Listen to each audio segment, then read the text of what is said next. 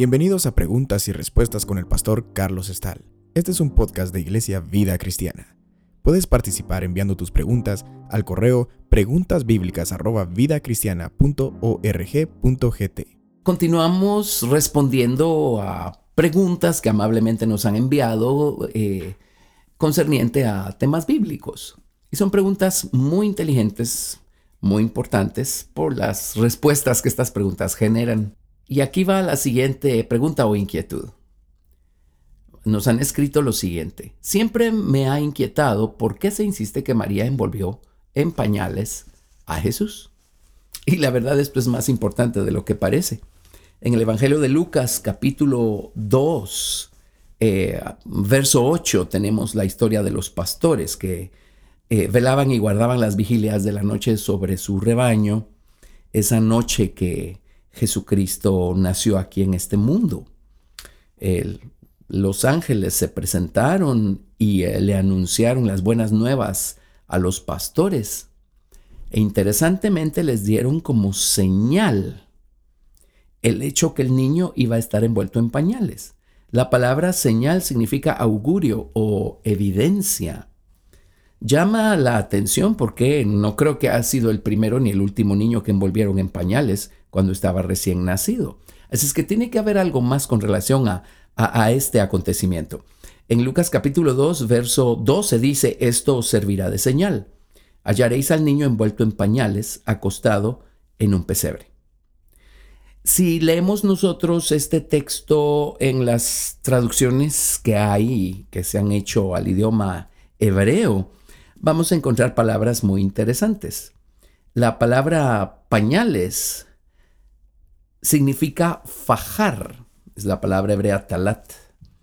Y esta palabra aparece en el libro de Job en el capítulo 38 y versículo 8. La palabra literalmente aparece en el versículo 9, pero vamos a ver un poquito el contexto acá. Cuando eh, Dios empieza a hablar con Job después que Eliú logró ser el eh, vínculo entre Dios y Job. Dios solo empezó a poner delante de Job la grandeza de sus obras, la grandeza de sus hechos, y le dijo lo siguiente, Job 38, verso 8. ¿Quién encerró con puertas del mar cuando se derramaba, saliéndose de su seno? Cuando puse yo nubes por vestidura suya y por su faja, oscuridad. La palabra faja es la misma palabra pañales, talat. Y luego dice, y establecí sobre él mi decreto, le puse puertas y cerrojo y dije, hasta aquí llegarás y no pasarás adelante, y allí parará el orgullo de tus olas. En otras palabras, de acuerdo al relato aquí de Job, Dios, Dios fajó el mar. Dios le puso un límite al mar. Sabemos que lo hizo pues poniendo arena. Y Dios le puso un decreto al mar y dijo, tú llegas hasta aquí, de aquí para allá no pasas. En otras palabras, estas fajas son para limitar un poder determinado. La arena o la faja o la oscuridad de la que se habla aquí sirvió para fajar el mar, para, para limitar el poder de las olas, para que las olas supieran que de allí no podían pasar. Entonces, con esto en mente, creo yo que el hecho que los pañales eran una gran señal para los pastores, los pañales con los que Jesús fue fajado, es porque la humanidad en la que fue envuelto Cristo, el Creador, el Verbo, el Hijo de Dios, estaba limitando el poder divino de Dios y no porque el poder de Dios eh, pueda ser limitado, sino Dios eligió eh, eh, hacerlo de esta manera. Jesucristo voluntariamente se dio a sí mismo y se sometió a las limitaciones del espacio y el tiempo para venir a habitar entre nosotros. Los pastores deben haber tenido una, una experiencia, deben haber tenido una visión, deben haber visto más allá de la humanidad de ese niño, deben haber visto de alguna manera por el Espíritu el poder que había dentro. Entonces entendieron como, así como los ah, pañales estaban fajando a Jesús, el, el Hijo recién nacido, Así la humanidad de Jesús estaba fajando o restringiendo la gloria de Dios que estaba dentro de ese niño para que ese niño pudiera eh, venir y, eh, habiéndose hecho hombre, eh, habitar entre nosotros, comunicarse con nosotros, darnos a conocer al Padre, morir como el hombre perfecto que era tomando nuestro lugar y ser resucitado por el Padre para darnos a nosotros vida eterna y vida abundante. Así es que estos pañales son importantes porque se refieren al hecho que Jesucristo voluntariamente se dejó limitar cuando estuvo entre nosotros. Gracias a Dios por esa obra maravillosa que hizo Dios el Padre a través de Jesús por puro amor a la humanidad caída. Tenemos una siguiente pregunta. Eh, nos han escrito esto. Estudiando mi Biblia leí acerca de Abimelech en jueces 9. En jueces 9:45 dice que Abimelech asoló la ciudad y la sembró de sal. La sal representa fidelidad y lealtad, pero no estoy segura que en esta ocasión se esté refiriendo a esto. ¿Por qué sembró sal? ¿Qué representa la sal en esta ocasión? Bueno, efectivamente la sal no solamente representa fidelidad y lealtad. El, eh, el, lenguaje simbólico que utiliza la escritura tenemos que referirlo al contexto para descubrir que cosas por ejemplo, animales y su significado, eh, eh, cosas como la sal y su significado, su simbolismo, eh, puede ser diverso, depende del contexto. En jueces 9:45 leemos, y Abimelech peleó contra la ciudad, se trataba de la ciudad de Siquem, todo aquel día, y tomó la ciudad, y mató al pueblo que en ella estaba, y asoló la ciudad, y la sembró de sal. Tenemos otra referencia a, algo similar en el libro de Deuteronomio, capítulo 29. Y Dios está advirtiéndole al pueblo de Israel que ocurre o que ocurriría si ellos se alejan de Dios, si le son infieles a Dios. Por supuesto, sabemos por nuestra Biblia que así fue. Terminaron alejados de Dios. Pero leamos en Deuteronomio 29 a partir del verso 18. No sea que haya entre vosotros varón o mujer, familia o tribu, cuyo corazón se aparte hoy de Jehová nuestro Dios, para ir a servir a los dioses de estas naciones. No sea que haya en medio de vosotros raíz que produzca hiel y ajenjo. Y suceda que al oír las palabras de esta maldición, él se bendiga en su corazón, diciendo, Tendré paz, aunque ande en la dureza de mi corazón, a fin de que con la embriaguez quite la sed. No querrá Jehová perdonarlo, sino que entonces humeará la ira de Jehová y su celo sobre el tal hombre, y se asentará sobre él toda la maldición escrita en este libro, y Jehová borrará su nombre de debajo del cielo. Y lo apartará Jehová de todas las tribus de Israel para mal, conforme a todas las maldiciones del pacto escrito en este libro de la ley. Y dirán las generaciones venideras, Vuestros hijos que se levanten después de vosotros y el extranjero que vendrá de lejanas tierras, cuando vieren las plagas de aquella tierra y sus enfermedades de que Jehová la habrá hecho enfermar, azufre y sal, abrazada toda su tierra, no será sembrada, ni producirá, ni crecerá en ella hierba alguna, como sucedió en la destrucción de Sodoma y Gomorra, de Atma y de Seboim, las cuales Jehová destruyó en su furor y en su ira. Mas aún todas las naciones dirán, ¿por qué hizo esto Jehová a esta tierra. ¿Qué significa el ardor de esta gran ira? Y responderán, por cuanto dejaron el pacto de Jehová, el Dios de sus padres, que él concertó con ellos cuando los sacó de la tierra de Egipto, y fueron y sirvieron a dioses ajenos y se inclinaron a ellos, dioses que no conocían y que ninguna cosa les habían dado. Así es que tenemos otra historia, no únicamente la de Abimelech allá en el libro de jueces. Aquí en Deuteronomio capítulo 29 se nos dice que Dios también puede eh, juzgar la tierra cuando sus habitantes se han alejado de Dios y han abrazado la idolatría con azufre y sal. Y dice, esto es exactamente lo que Dios hizo con Sodoma, Gomorra, Atma y Seboim. Eh, y luego el propósito también se nos explica acá, para que la tierra ya no pueda ser eh, sembrada, para que ya no crezca hierba alguna, para que la tierra ya no produzca.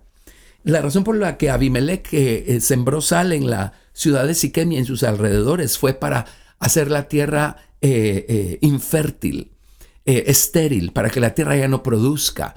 Por supuesto, esto iba a, ahogar a los de Siquem porque ya no iba a haber fruto, ni granos, ni vegetales, ni producción. Entonces, cuando el corazón de los hombres es infructuoso para con Dios, entonces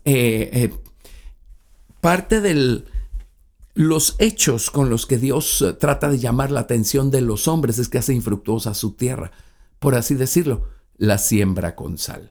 Es lo que hizo pues con Sodoma y Gomorra, para que la tierra se convirtiera en infructuosa y ya no diera más fruto. Dios ya no quería que los ah, habitantes de Sodoma, Gomorra, Adma y Seboim siguieran dando el ah, fruto corrupto que estaban dando. Así es que los juzgó a ellos y juzgó la tierra. Toda la tierra en la que ellos habitaban se hizo infructuosa también. Si ellos en su corazón no estaban dando buen fruto para Dios, la tierra de ellos tampoco iba a seguir dando ningún tipo de fruto. De hecho, hoy en día los arqueólogos ubican estas ciudades en las inmediaciones del Mar Muerto. Y sabemos que el Mar Muerto es uno de los lugares con la mayor concentración de minerales y un lugar muy salado, literalmente hablando, eh, en toda la tierra. Así es que allí tenemos pues la razón. La sal también era para hacer infructuosa la tierra. Eh, si nosotros no estamos siendo fructíferos, el Señor nos va a salar con fuego y a salar con sal, dice más adelante el Señor en el uh, Nuevo Testamento. Precisamente, eh, si no estamos dando buen fruto para el Señor, si hemos sembrado mal fruto, vamos a cosechar una tierra infructuosa. Les leo del Evangelio de Marcos, el capítulo 9, del verso 42 al 50. Dice, Cualquiera que haga tropezar a uno de estos pequeñitos que creen en mí, mejor le fuera si se le atase una piedra de molino al cuello y se le arrojase en el mar. Si tu mano te fuera ocasión de caer, córtala. Mejor te es entrar en la vida manco que teniendo dos manos ir al infierno, al fuego que no puede ser apagado, donde el gusano de ellos no muere y el fuego nunca se apaga. Y si tu pie te fuera ocasión de caer, córtalo. Mejor te es entrar a la vida cojo que teniendo dos pies ser echado en el infierno al fuego que no puede ser apagado, donde el gusano de ellos no muere y el fuego nunca se apaga. Y si tu ojo te fuere ocasión de caer, sácalo. Mejor te es entrar en el reino de Dios con un ojo que teniendo dos ojos ser echado al infierno, donde el gusano de ellos no muere y el fuego nunca se apaga. Porque todos serán salados con fuego, y todo sacrificio será salado con sal. Buena es la sal, mas si la sal se hace insípida con que la sazonaréis, tened sal en vosotros mismos y tened paz los unos a los otros. Así es que aquí para concluir vemos los dos lados a la sal. Tenemos que tener sal en nosotros mismos, la sal de la lealtad y de la fidelidad. También la Biblia dice que nuestro hablar tiene que estar sazonado con sal, pues por lo menos para producir sed por Cristo en las personas que nos escuchan, ¿verdad? Pero aquí tenemos también el otro lado de la sal, porque dice todos serán salados con fuego. Dios nos va a probar y va a ver cuánto fruto dimos o no dimos. Y eh, si se encuentra con tierra que no dio fruto, esa tierra va a ser salada y perdió su oportunidad para dar fruto cuando la oportunidad le fue dada, así es que no dará fruto nunca más. Allí tenemos pues la explicación de la sal. Tenemos otra pregunta muy buena y por cierto, déjenme recordarles que Estamos procurando responder a todas las preguntas que nos uh, han enviado y seguirán enviando, nada más que no lo estamos haciendo en el orden en el que nos las envían, porque estamos buscando clasificarlas para que haga sentido la serie de respuestas que vamos a estar uh, dándoles. Esta pregunta es la siguiente. Cuando Israel cruzó el río Jordán se menciona el arca del testimonio. Después de allí, solo el arca del pacto. ¿Qué pasó literalmente con esa arca? Bueno, esta, esta pregunta va a generar una respuesta muy amplia porque aquí hay un tema enorme, enorme, enorme. En el libro del Éxodo, cuando Israel estaba acampado al pie del monte de Sinaí, Dios le dio instrucciones a Moisés cuando Moisés subió a la cima, a la presencia de Dios. Dios le dio una revelación del tabernáculo celestial, eso lo sabemos por lo que dice el libro de Hebreos. Moisés vio el tabernáculo celestial, tuvo una visión de lo que hay ahí arriba, el lugar de habitación de Dios. Y Dios le dijo, ahora quiero que lo representes, teniendo extremo cuidado con los detalles. Y vino Moisés y después, haciendo corta una historia larga, le transmitió toda esa revelación a Betzalel y a Aholiab, que son personas que Dios ungió con sabiduría para trabajar los metales y para darle forma a todo el diseño que Moisés les estaba transmitiendo, para poder representar con fidelidad todo lo que Moisés vio ahí arriba. Era muy importante que el tabernáculo eh, fuera representado fielmente hasta el último detalle, porque este tabernáculo iba a representar, como dice el libro a los hebreos, a la persona del más alto y más perfecto tabernáculo no hecho de manos de hombres, al Señor Jesucristo. Así es que cada detalle en el tabernáculo nos revela algún aspecto maravilloso de Jesús. El hecho es que fue Betzalel quien le dio forma al arca del testimonio y el propiciatorio, que era la tapa que iba encima del arca del testimonio. El libro de Hebreos dice que en esa arca estaban las tablas de la ley, eran las tablas rotas. Eso lo sabemos por el resto de la información. La vara de Aarón que reverdeció y la urna con mana. Bueno, antes que fuera fabricado este tabernáculo, Moisés descendió la primera vez del monte de Sinaí con las primeras tablas, y el pueblo estaba desenfrenado adorando al becerro de oro. Así es que Moisés rompió las piedras. No rompió los mandamientos, porque la ley de Dios es inquebrantable, pero rompió las piedras. Y Dios le dijo a Moisés, bueno, Moisés, vas a tener que subir otros 40 días y 40 noches al monte. Y llama la atención lo siguiente. Esas primeras tablas, Dios, Dios las eh, preparó, Dios preparó las piedras, Dios escribió con su dedo sobre esas tablas. Se las dio a Moisés servidas en bandeja de plata, por así decirlo. Cuando Moisés descendió con las tablas, lo primero que hizo fue romperlas. En la segunda ocasión, si examinan bien lo que dice la escritura, van a descubrir que Dios le dijo a Moisés, Moisés, ahora alisa tú las tablas. Ahora involúcrate tú. Consigue las piedras, prepáralas. Y por un lado dice que Dios escribió sobre las tablas y por el otro lado dice que Moisés escribió sobre las tablas. Obviamente Dios puso su mano sobre la mano de Moisés, pero esta vez Moisés se involucró.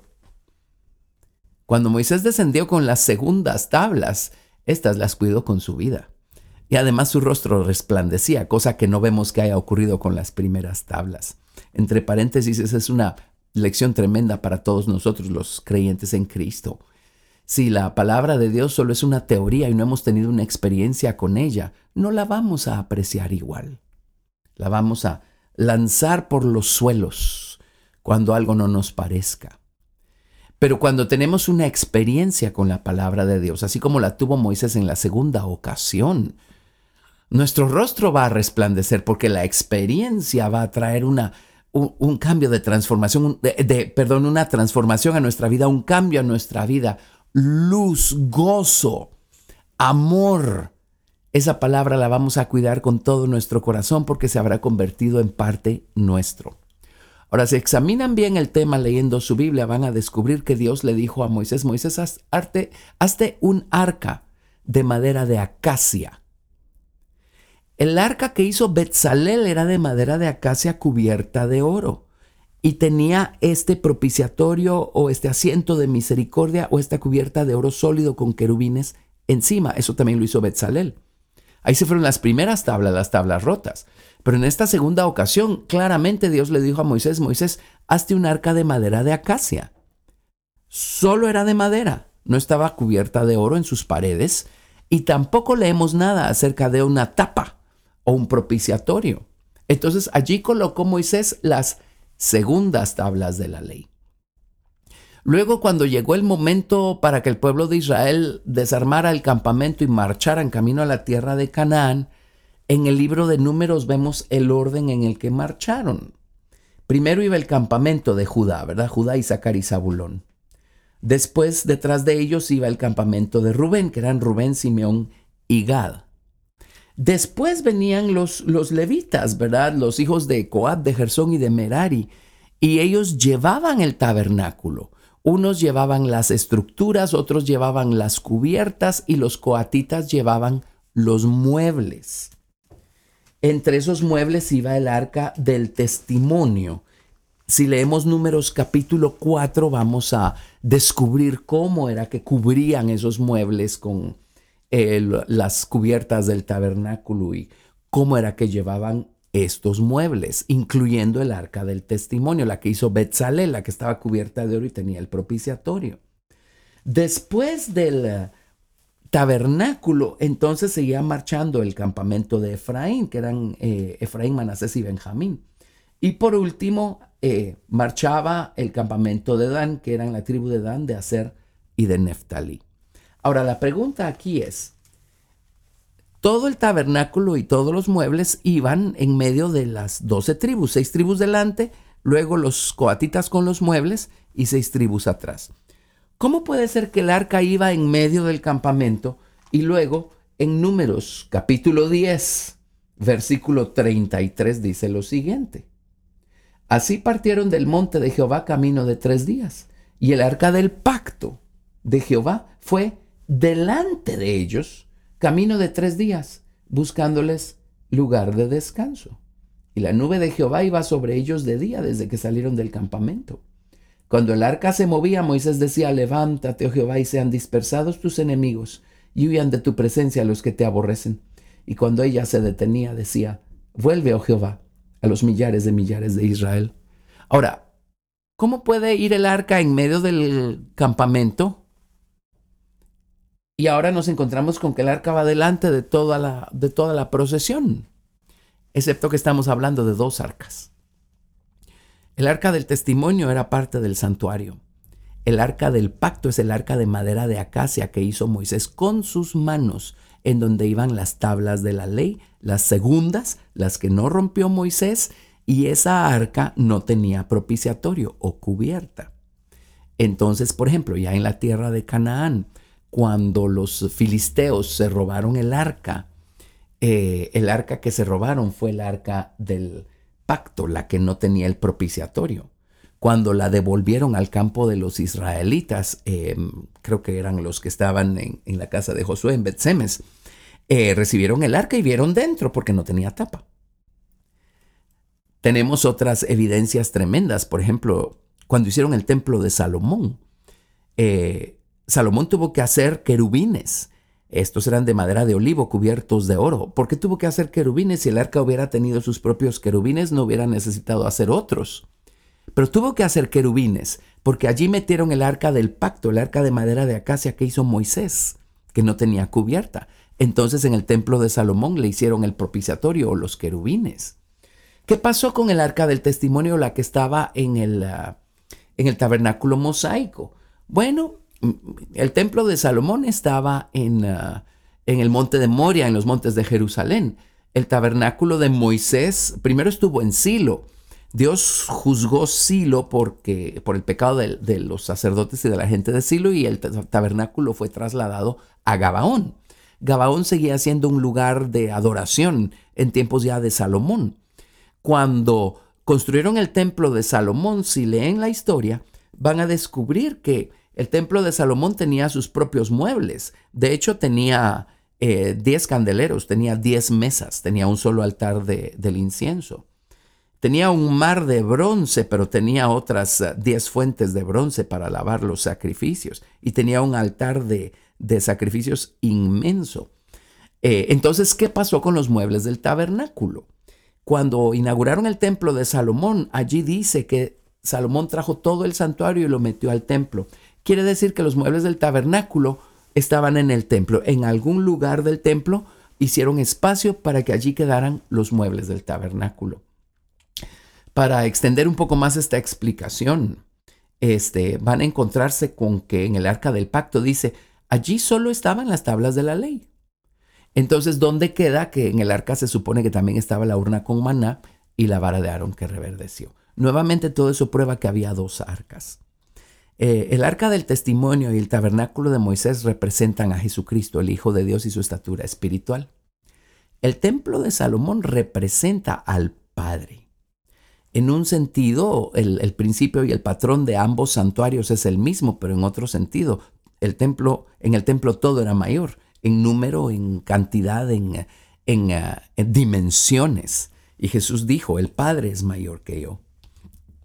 Así es que eh, el, el, el, tabernáculo de Moisés y el templo de Salomón representan el hecho de que el Hijo de Dios cuando crece en nosotros quiere llevarnos a la casa del Padre. El tabernáculo de Moisés quedó incorporado al templo de Salomón, allí quedaron guardados los muebles y de la misma manera cuando Cristo, el tabernáculo, nos convierte a nosotros en su santuario viviente y Él crece en nosotros, igualmente el propósito es llevarnos a la casa del Padre, que estaba representada por el templo de Salomón. Así es que eso, eso resuelve el misterio de, de por qué la aparente discrepancia. En la Biblia no hay discrepancia por ningún lado. Todo lo que tenemos que hacer es eh, estudiar bien, aprender bien y uh, entender qué es eh, lo que el Señor está tratando de decirnos. Así es que gracias por esta pregunta porque generó una explicación eh, como la que ya escuchamos. Esta siguiente pregunta está relacionada con la anterior. Y la pregunta es, en Éxodo 16:34, Moisés mandó a Aarón que guardase una vasija con mana para que sus descendientes lo tuvieran, y Aarón lo puso delante del testimonio. La pregunta es qué testimonio era este si el tabernáculo aún no había sido construido. En otras palabras, el arca todavía no estaba allí para que metieran allí la urna con maná. Bueno, el testimonio estaba siendo completado. Eh, obviamente se refiere a que pusieran aparte esta urna con maná para que cuando el arca estuviera lista, metieran la urna con maná adentro del arca. El testimonio, como ya mencionamos, era triple. Eh, adentro del arca pusieron, en primer lugar, las tablas rotas de la ley. Estas uh, tablas llegaron al arca como un testimonio de la dureza del corazón del pueblo de Israel y del ser humano en general, como un testimonio de su eh, resistencia a la ley moral de Dios, de su insistencia a caminar de acuerdo a su propia mentalidad carnal y no a la palabra de Dios. La verdad es que este testimonio no hablaba nada bueno a favor del pueblo de Israel. El primero pues fueron las tablas rotas de la ley de Dios. El, segundo testimonio fue la urna con maná. Ahora, esto lo guardaron para eh, recordar y para que esto testificara de la bondad de Dios y de la manera como Dios uh, suplió para ellos en el desierto y como Dios eligió sustentarlos en el desierto, para que nunca se les olvidara el cuidado que Dios tuvo y sigue teniendo de nosotros. Pero recordemos también que en una ocasión dijeron los israelitas, tenemos fastidio de este pan tan liviano. Y menospreciaron eh, la manera como Dios eligió sustentarlos y nutrirlos, alimentarlos y fortalecerlos a lo largo de su jornada por el desierto. Entonces, eh, como consecuencia de esto vino Dios y eh, pues serpientes y escorpiones hubo siempre en el desierto, pero Dios les había puesto una restricción. Dios quitó la restricción y las serpientes y los escorpiones entraron al campamento y empezaron a morder a los israelitas. Allí es donde tuvieron que hacer, eh, por instrucciones de Dios, una serpiente de bronce que debían levantar para que quien fuera mordido por una serpiente y viera esa serpiente de bronce, pues fuera sanado. Más adelante en el Nuevo Testamento Jesucristo mismo hace alusión a esa serpiente de bronce como una figura de Jesucristo, quien fue levantado en la cruz del Calvario, eh, para que si con los ojos de la fe nosotros vemos hacia la cruz, seamos sanados eh, de nuestros ah, pecados y de nuestras iniquidades y rebeliones. El hecho es que esa urna con maná también daba testimonio de la del menosprecio y de la ingratitud del pueblo de Israel hacia la forma como Dios eligió sustentarlos en el desierto. Ese era el testimonio número dos. Y el testimonio número tres era la vara de Aarón que reverdeció. Recordarán que en cierta ocasión Dios levantó como líderes a Aarón, a, Moisés, a Aarón y a María. Los tres eran hermanos. Y un día se levanta Coré y se levantan Datán y Abiram y básicamente dicen, ya ustedes quiénes les puso por líderes nuestros? ¿Y quién los puso por jefes de nosotros? ¿Que acaso nosotros no podemos eh, eh, dar órdenes también y hacer lo que querramos. Ellos eran de la tribu de Leví y Dios ya les había dado el privilegio del sacerdocio, pero ahora querían quedarse con todo. Así es que ellos de esa manera menospreciaron la soberanía de Dios. Dios transmite o manifiesta o establece su soberanía a través de las autoridades que Dios pone sobre nosotros. La Biblia claramente nos dice que nos sometamos a, a toda eh, autoridad eh, humana. Las autoridades vienen de Dios. Si estamos sometidos a quien Dios haya elegido ponernos por autoridad, estamos sometidos a la soberanía de Dios. Dios nos va a bendecir por eso. Si la persona que tenemos por autoridad ella misma no está bajo la soberanía de Cristo y está abusando de su autoridad, dejémosle eso a Dios. Dios se va a encargar.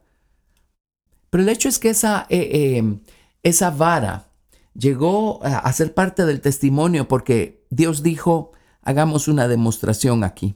Vengan los doce príncipes de las doce tribus y traigan cada uno una vara y pónganlas todas en el santuario. Las pusieron en el lugar santo. Y al día siguiente dijo, la vara que reverdezca, esa es la persona que yo escogí para ser su líder. Y reverdeció la vara de Aarón. Así es que por eso la metieron en el arca, eh, como un testimonio a la rebeldía del pueblo de Israel y a su resistencia a la soberanía de Dios. Increíblemente, Dios dijo, de allí me declararé a ustedes. ¿Cómo puede ser que Dios podía tener comunión con su pueblo, este, viendo semejante ejemplo de rebelión y de dureza de corazón, verdad? Semejante testimonio en contra del pueblo. Bueno, recordemos que entre todo ese testimonio y Dios estaba precisamente el propiciatorio o el asiento de la misericordia, esa tapa de oro con los querubines. Una vez al año el sumo sacerdote rociaba la sangre de la expiación sobre ese propiciatorio. Era una sangre, era sangre de una ofrenda de paces especial. Y cuando llegaba la sangre, esa sangre se ponía entre Dios y ese testimonio tan negativo de, de la actitud humana y de la naturaleza humana. Y esa sangre misericordiosamente cubría toda, todo ese testimonio. Y Dios hacía de caso que no pasó. Dios no lo veía y Dios tenía comunión con el pueblo. No porque la gente fuera, tuviera la naturaleza correcta o fueran piadosos, es por causa de la misericordia que Dios tiene para con nosotros. Así es que no olvidemos esta lección. Si Dios tiene comunión con nosotros es porque la sangre de Jesucristo está entre Dios el Padre y nosotros. Esa sangre aleja de nosotros los justos juicios que merecemos. Pero porque hay misericordia de por medio, Dios puede tener comunión con nosotros. Y nosotros todavía tenemos un buen grado de dureza y de resistencia a la palabra de Dios y todavía prevalece mucho nuestra mente carnal y nuestras opiniones por encima de lo que Dios dice. Y todavía nos quejamos por la manera como Dios ha elegido cuidar de nosotros. Y todavía nos resistimos a la autoridad humana. Decimos que amamos la soberanía de Dios, pero resistimos la autoridad humana. Y eso no puede ser así. Así es que todavía tenemos un camino que recorrer. Y tenemos que aprender a dar gracias a Dios, porque si no fuera por su misericordia ya habríamos sido todos consumidos. Es por su misericordia que aleja de nosotros lo que merecemos, que tenemos comunión con Dios. Y es por su gracia que nos da lo que no merecemos, que seguimos adelante buscando el perfeccionamiento. Así es que gracias por esta pregunta. Esta siguiente pregunta tiene que ver con ese periodo que se llama el milenio. La Biblia dice que después de mil años el diablo será soltado para que engañe a las naciones. ¿A qué naciones se refiere? Y si es a los salvos, estos serían engañados y se irían al infierno después de vivir mil años con el Señor. Bueno, muy buena pregunta. Tenemos que pensar en, varias cosas acá. ¿Quiénes van a estar poblando la tierra en este periodo del milenio? La respuesta se puede extender mucho, voy a tratar de no, no hacerla tan, tan extensa. Pero va a haber un arrebatamiento de los uh, vencedores antes que comience la gran tribulación eh, aquí en la tierra. En el arrebatamiento no se van a ir todos los cristianos, no se van a ir todos los creyentes. En el libro de Apocalipsis se menciona, por ejemplo, eh, creyentes que murieron al inicio de la gran tribulación. Son las almas de los eh, que fueron decapitados, que están debajo del altar y se les fueron, les fueron dadas vestiduras blancas. Esto fue cuando se abrió el, me parece, el quinto sello o el sexto sello y dice, ¿hasta cuándo, Señor, no juzgas y vengas nuestra sangre entre los que están en la tierra, verdad? Ellos murieron al inicio de la gran tribulación. Y ahí mismo dice, espérense hasta que se complete el número de sus consiervos. Quiere decir que hay otros creyentes que, que van a morir más adelante durante la gran tribulación. En Apocalipsis capítulo 12 encontramos a otro grupo de creyentes allí cuando el dragón eh, eh, persigue a la descendencia de la mujer y Dios la ayuda milagrosamente. De la boca del dragón sale este río de engaño que busca ahogar a, los creyentes que están huyendo del dragón y la tierra abre su boca y, se traga este río y Dios se los lleva sobre las alas del águila a un lugar desierto para esconderlos por tres años y medio. Esa es gente que no va a perecer, pero son creyentes que no se fueron en el arrebatamiento. Luego más adelante vemos gente que murió ya casi al final de la gran tribulación, que son los que están en pie eh, sobre el mar de vidrio eh, delante del trono de Dios y están cantando el cántico de Moisés y el cántico del Cordero. Así es que no todos los cristianos se van a ir en, ah, en el rapto, no todos los creyentes van a morir en la gran tribulación, hay gente que, que Dios va a guardar milagrosamente. Además, tenemos a los 12 mil judíos literales que Dios va a sellar antes que comience Dios a manifestar sus juicios sobre la tierra. Hay dos grupos de 144 mil mencionados en Apocalipsis y el primero se trata de judíos, descendientes de, de Israel, a quienes Dios va a sellar 12 mil de cada tribu. A ellos no los va a poder tocar el anticristo, así es que ellos también van a estar vivos. Así es que vamos a tener viva a una serie de gentes. Em, insertemos lo siguiente. Al final de la gran tribulación, el Señor Jesucristo va a venir a esta tierra, va a destruir al anticristo y a sus ejércitos, y detrás de Jesús vienen sus santos ejércitos vestidos de lino fino. Se trata de la esposa, los 144 mil espirituales, ¿verdad? Eh, así es que el Señor va a venir y va a establecer su reino de paz aquí en la tierra, que va a durar mil años. Vivos entonces va a haber creyentes que no murieron para la gran tribulación. No se fueron en el rapto, no están en las esposas porque no estuvieron en las bodas del Cordero, pero están vivos en el milenio. Va a haber judíos.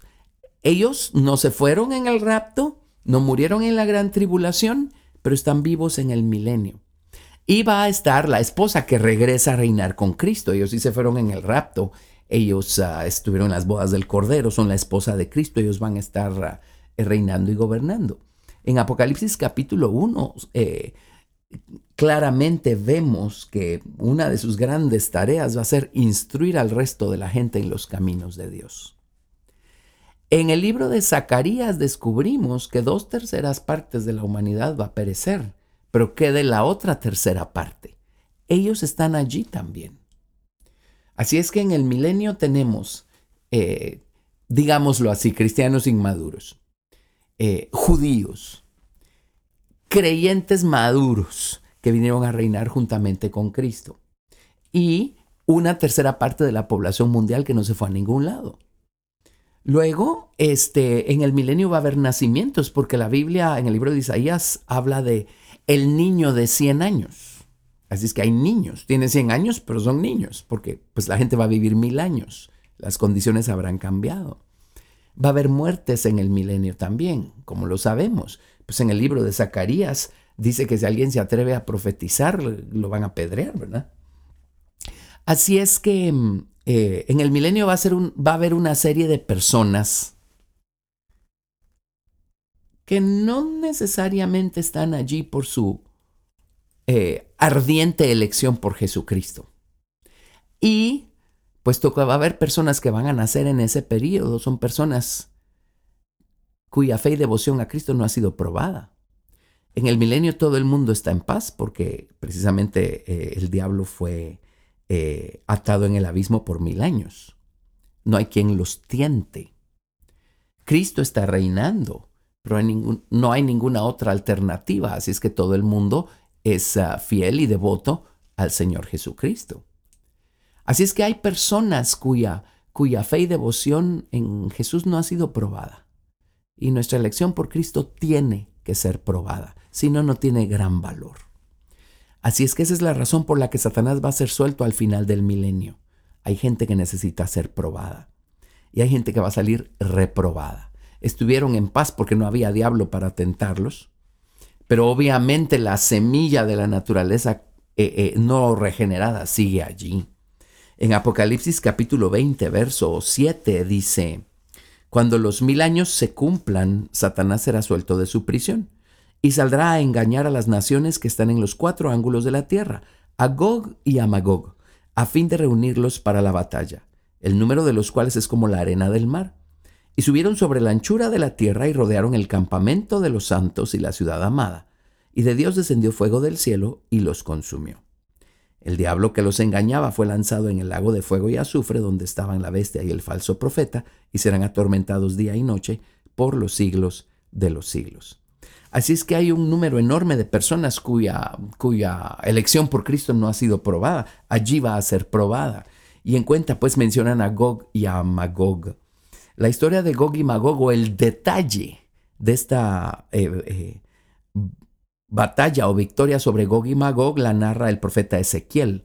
En Ezequiel capítulo 38 y 39 tenemos ya el detalle de cómo van a ser destruidos Gog y Magog. Ezequiel nos habla, nos explica muchos detalles acerca del milenio. En Ezequiel se nos explica la, forma y las medidas y la naturaleza del templo que va a ser edificado en el milenio. Zacarías nos explica muchas cosas que van a suceder en el milenio. Es Zacarías el que nos dice que es Jesús el que va a levantar ese templo en el milenio.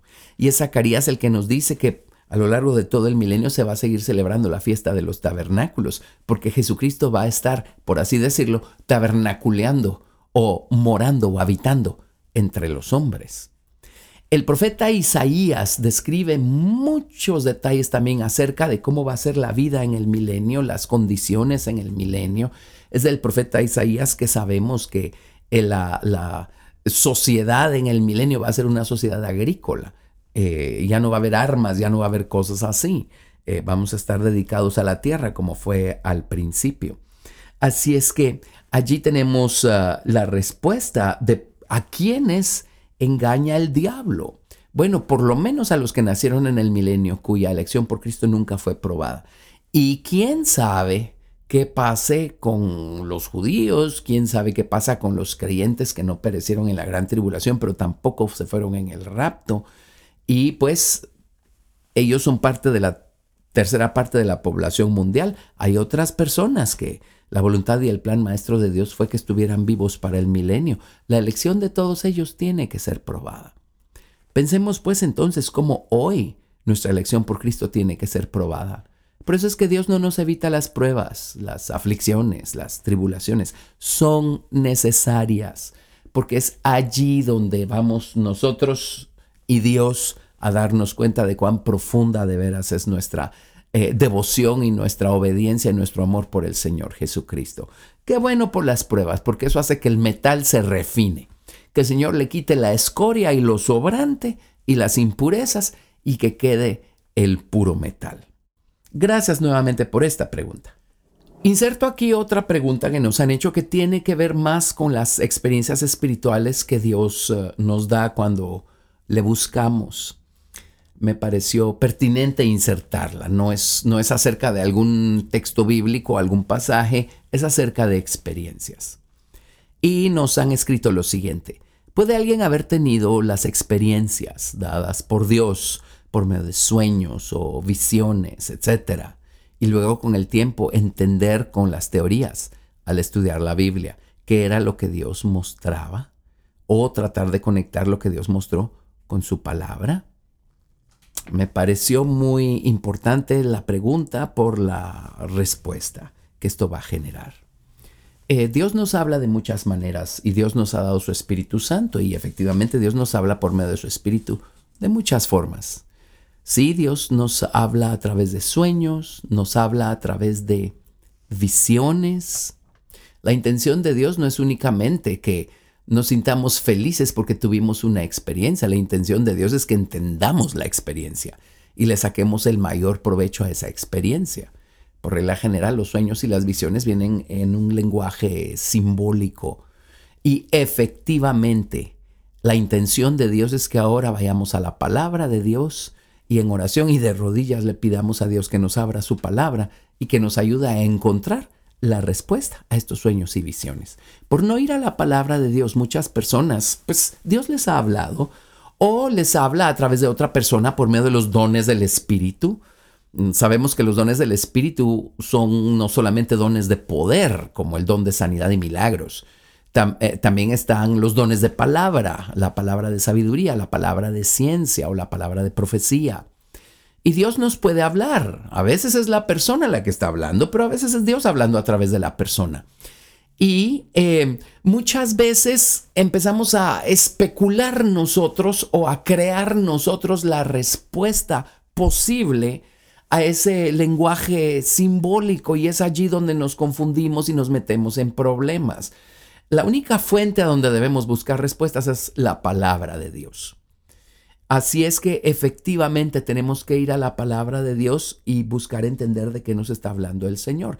La palabra de Dios está llena de simbolismos, llena de alegorías y analogías. Eh, Dios se vale de animales para representar actitudes en el hombre. Eh, se vale de alegorías, usa un lenguaje alegórico, usa parábolas. Así es que tenemos que ir a la palabra de Dios. Mientras más estudiamos la palabra de Dios, mientras más nos familiarizamos con el significado de eh, cosas, lugares, nombres, medidas, materiales, animales, mientras más nos familiarizamos con todo eso, eh, más ah, capacidad vamos a tener nosotros para entender el lenguaje a través del cual Dios está buscando hablarnos por medio de sueños y visiones. Recordarán ustedes el Urim y el Tumim que llevaba el sumo sacerdote eh, en el pectoral sobre el efod como parte de sus vestiduras sacerdotales. Eran dos piedras misteriosas, no sabemos mucho acerca de ellas, pero podemos entender cómo funcionaban por la manera como eh, obtenían respuestas quienes iban al sacerdote a consultar a Dios. David era un ejemplo clásico de alguien que siempre consultaba a Dios por medio del sacerdote. La palabra Urim significa luces o fuegos, es una palabra plural. Tiene que ver con el fuego del Espíritu Santo. Y la palabra Tumim también es una palabra plural. La raíz es tamam y tamam literalmente significa la perfección de la palabra de Dios. Así es que el Urim y el Tumim tenían que ver con el Espíritu y la palabra. Dios nos habla por medio de su Espíritu. La palabra tiene que confirmarnos lo que Dios está diciendo por medio del Espíritu.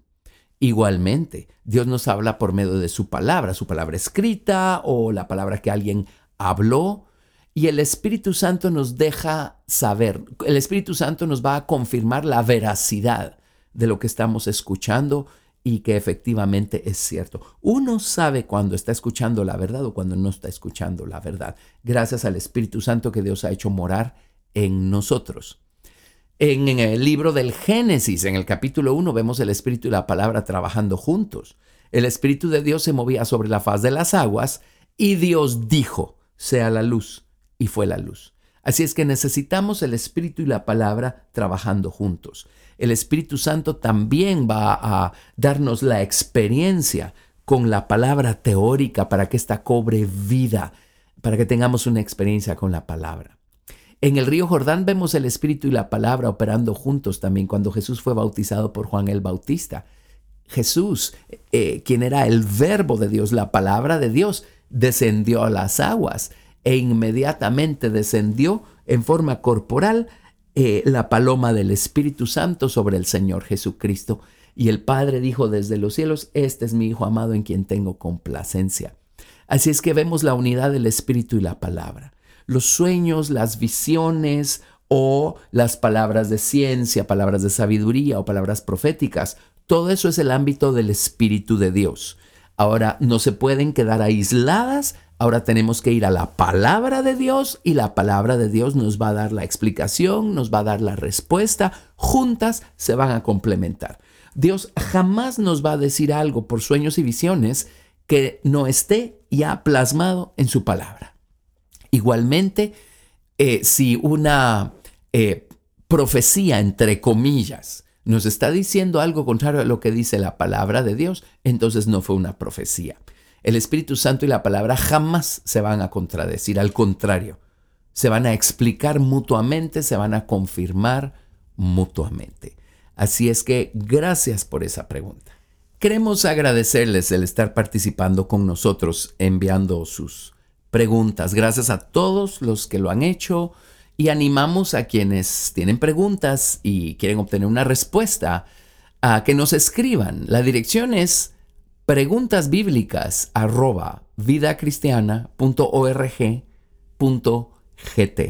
Escríbanos, envíen sus preguntas. Todos vamos a ser edificados por medio de las respuestas que esas preguntas van a generar. Y eh, les ah, animamos a suscribirse a nuestro podcast para que no se pierdan ningún episodio de preguntas bíblicas. Dios los bendiga. Gracias por escuchar Preguntas y Respuestas con el pastor Carlos Estal. Recuerda que puedes participar enviando tus preguntas al correo preguntasbiblicas@vidacristiana.rg.gt y quédate atento al siguiente episodio porque tu pregunta puede ser la siguiente a responder.